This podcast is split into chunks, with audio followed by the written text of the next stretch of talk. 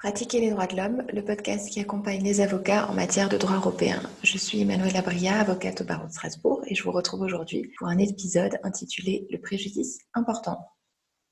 Décembre est là, le dernier mois de cette année 2020. Merci pour vos retours et clins d'œil sur nos podcasts. Nous sommes ravis que ce format vous plaise et que vous soyez de plus en plus nombreux et nombreuses à nous écouter. N'hésitez pas à nous suggérer toute idée de thème pour nos épisodes. Nous voulons être au plus près de vos préoccupations du moment. Pour cela, il suffit de commenter nos, podcasts sur les réseaux sociaux ou nous envoyer un message euh, privé, euh, toujours sur les réseaux sociaux, et nous tiendrons évidemment compte de vos suggestions. Pour les curieux, je vous invite aussi à suivre notre calendrier de l'Avent, toujours sur les réseaux. Vous découvrirez les coulisses de 4T8 et de notre quotidien.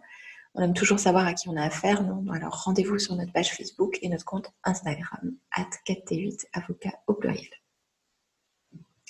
Pour l'épisode d'aujourd'hui, je reviens à un sujet lié à la procédure devant la Cour européenne à proprement parler, à travers le concept de préjudice important. La CDH nous indique qu'une requête peut être déclarée recevable par la Cour si elle ne fait état d'aucun préjudice important. C'est donc une des conditions de recevabilité. Petite dernière des conditions de recevabilité d'une requête, la condition de l'existence d'un préjudice important avait suscité au moment de son entrée en vigueur en 2010 de vives réactions, tant de la part de la doctrine que des praticiens. On s'interrogeait sur le fait de savoir s'il ne s'agissait pas de la première pierre de ce qu'on appelle un pick and choose à l'européenne, et s'il n'était pas en réalité question de restreindre le droit de recours individuel devant la Cour, pourtant reconnu comme fondamental par l'article 34 de la Convention.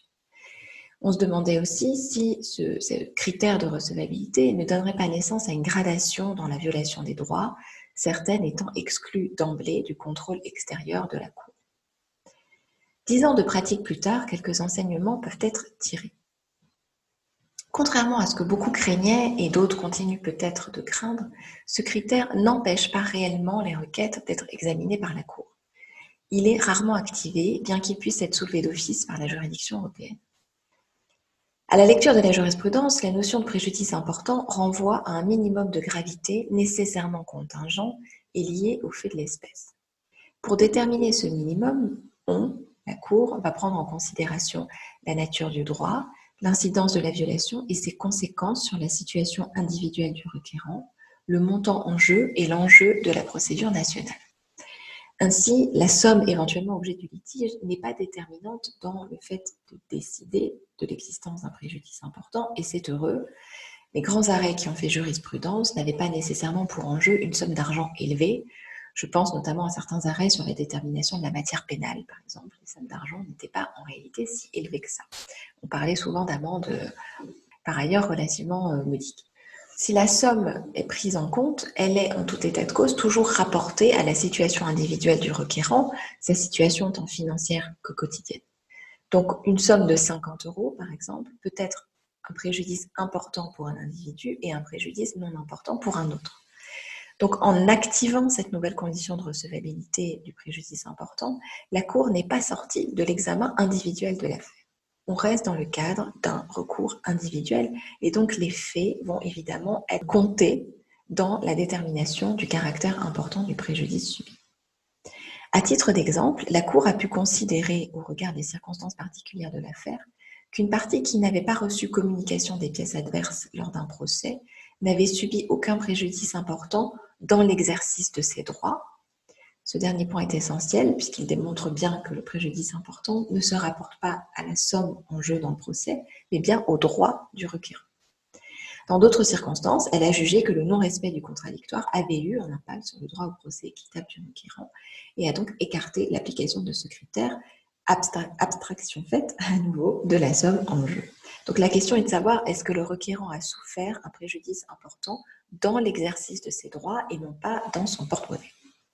Cette appréciation du préjudice important, si elle invite à questionner l'utilité de ce critère de recevabilité supplémentaire, n'en est pas moins conforme à la lettre même du protocole 14 qui le met en place. En effet, le protocole 14 contient deux clauses de sauvegarde qui permettent à la Cour d'écarter l'application de ce critère, même lorsqu'elle pourrait conclure l'inverse. Deux situations dans lesquelles ce critère peut être écarté. Première situation, si le respect des droits de l'homme l'exige, c'est-à-dire si l'affaire, bien que présentant un préjudice non important pose par ailleurs une question de principe qui, elle, est importante. Généralement, on parle de questions nouvelles. Deuxième hypothèse, si l'affaire n'a pas été dûment examinée par les juridictions internes, donc si les juridictions nationales n'ont pas fait leur travail correctement, n'ont pas pris acte du critère du principe de subsidiarité qui fait du juge national le premier juge des droits de l'homme, je vous renvoie à notre épisode spécifique sur le juge national, si le juge national n'a pas fait son travail, alors le critère du préjudice important ne pourra pas jouer. Je vous précise quand même que cette clause de sauvegarde numéro 2, liée au juge national, sera supprimée lors de l'entrée en vigueur du protocole 15 à la Convention qui ne saurait tarder. Donc on ne resterait qu'avec une seule clause euh, de sauvegarde qui est celle du, respect des droits fondamentaux, euh, dans le sens où euh, l'affaire porterait sur une question de principe importante. Nous verrons donc, avec l'entrée en vigueur de ce protocole 15 et la suppression de cette seconde clause de sauvegarde, si on se dirige un peu plus vers un, critère de recevabilité qui ressemblerait au fameux pick and choose à l'américaine, ou si on resterait quand même dans, l'examen individualisé de l'affaire, avec, encore une fois, la suppression quand même de euh, l'exigence d'un contrôle euh, national clair et précis. Alors, que faut-il retenir de tout cela pour la procédure devant la Cour? Quatre points, à mon sens. Le premier, c'est que statistiquement, le critère de recevabilité lié à l'absence d'un préjudice important n'est pas le plus fréquemment utilisé. Il n'empêche donc pas l'étude des affaires par la juridiction européenne. Ce n'est pas le critère qui doit vous faire peur dans vos affaires. Deuxième point, il ne revient pas au requérant de prouver l'existence d'un préjudice important. La Cour relève d'office ces circonstances où, évidemment, le gouvernement défendeur se chargera de le plaider. Vous n'avez donc pas à en faire des tartines dans votre requête sur la question du préjudice important. Vous pouvez même tout à fait l'occulter.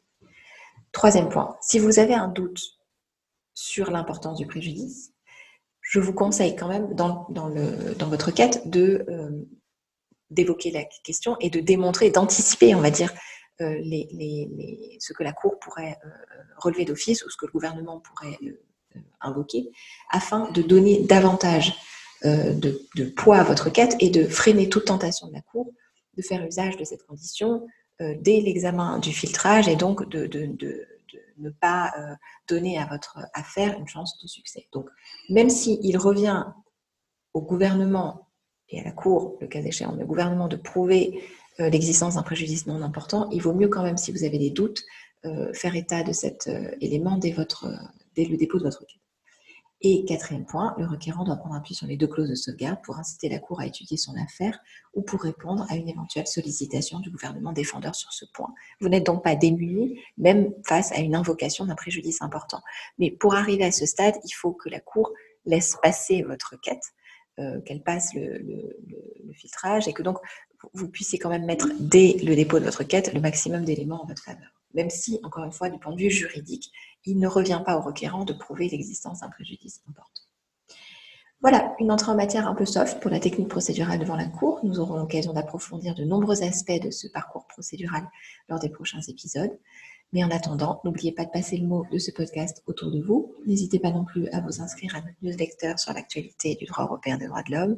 Vous recevrez nos outils euh, gratuits par mail et puis euh, une fois par mois une newsletter d'actualité avec aussi notre sélection du mois pour rester informé. Rien de plus simple pour cela. Les liens sont dans le détail de chaque épisode et vous pouvez aussi retrouver toutes les informations sur les réseaux sociaux et notre site internet 4t8avocat.eu. À la semaine prochaine.